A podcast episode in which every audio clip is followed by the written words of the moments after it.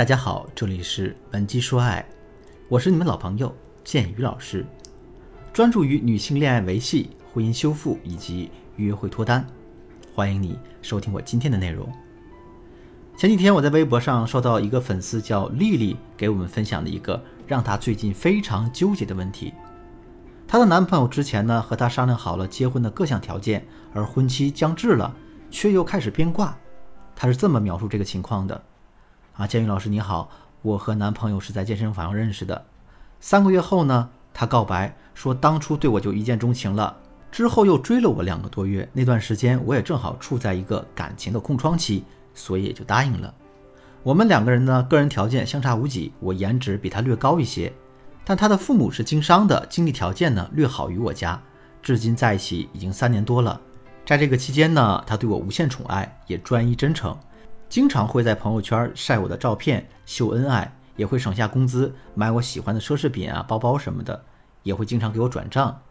去年买房子的时候，他还主动提议说，结婚的房子只写我一个人的名字。而我的优势呢，就是嘴甜，会撒娇。相处几年下来，我觉得他这个人呢，有点太过于顺从了。在我面前有点唯唯诺诺的。去年我有段时间换了新的工作环境，身边优秀的男青年也更多了。这一对比呢，我就觉得他挺差劲的。所以我一没忍住，就和其他男生约会了几次，结果不巧被男朋友发现了。当时我真诚的道了歉，哄他，也承认自己做错了事，他也保证和好，以后也不提这件事儿。在这之后，他就总和我提结婚的事情，但当时我觉得我还有些不甘心，就一直拖着不结婚。再后来，我们多次因为谈结婚的问题沟通不畅，导致多次分手。不过每次分手之后，他都会主动来找我。可上一次分手呢，我感觉他对我彻底死心了，大概有一个月没有主动联系我。我联系了他，他也很高兴，之后又和好了。但偶然我发现他手机里下载了陌陌。我翻看记录啊，发现我们分开的一个月，他和好几个女生发生过一夜情。我揭穿后，他就把软件卸载了，还把手机摔了，发毒誓表示再也不会犯错。现在呢，确实对我也比以前还要上心。现在让我纠结的是，虽然我的颜值略高于他，但是长得比他帅的男人对我总是抱着玩玩的心态，每次都是露水姻缘。现在的这个男朋友虽然一直跪舔我，想和我结婚，可他又有约炮史，我该怎么办呢？在丽丽的阐述中，我们可以得出以下三个信息：第一，丽丽对男朋友有着浓浓的嫌弃，这体现在两个方面：一是在有男朋友的情况下还和其他男生约会；二呢是不愿和男友结婚，为此经常分手。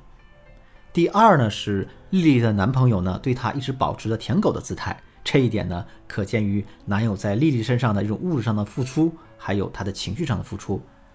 第三呢，就是男友多次约炮是在对丽丽进行一个信任报复。这个诱因呢，很可能是之前他撞破丽丽和其他男人约会亲热，所以呢，当时就在心底埋下了一个报复的种子。再加上丽丽多次由于不愿意和他结婚闹分手，而最近的一次呢，或许就成为了这压垮骆驼的最后一根稻草。其实像丽丽遇到的这种情况，在建宇老师的咨询生涯中也是非常常见的，尤其是常见于舔狗与女神的搭配当中。当女神做出了一些侵犯他们自尊的行为，对方又不愿就此分手时，那舔狗就想要在其他方面弥补自己的自尊。就比如像丽丽的男朋友一样，报复性约炮。我之前可能跟大家也强调过，如果大家想和舔狗进入婚姻，呢幸福的概率是很低的。主要也是因为他们在追求你的阶段，双方的付出是严重失衡的。那这种不平衡的心态会一直伴随着他们，直到你们结了婚，他就会感到一丝放松，甚至是窃喜。一旦到了这个阶段，大部分那些受过委屈或者被你羞辱过的舔狗，他就会想着怎么把之前失去的尊严找补回来。从丽丽提到的情况看，她曾经和一些颜值高于现任男人交往过。但大多呢是被短择，这也侧面验证了丽丽对自己的颜值是有所误会的。她可能没有自己想那么优秀，所以呢，颜值高于她现任的男人对她也不会那么的着迷重视。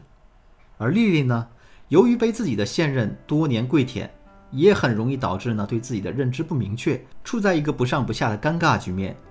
她面临着如果分手就可能找不到比现在的男友对她更好的男人这样一个困局。这也是她纠结要不要分手的主要原因。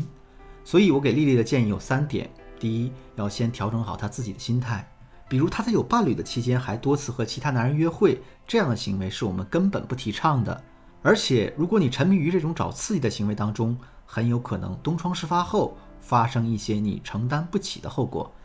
比如说，这个舔狗可能是比较偏激的人，也许会做出一些威胁你安全的事情。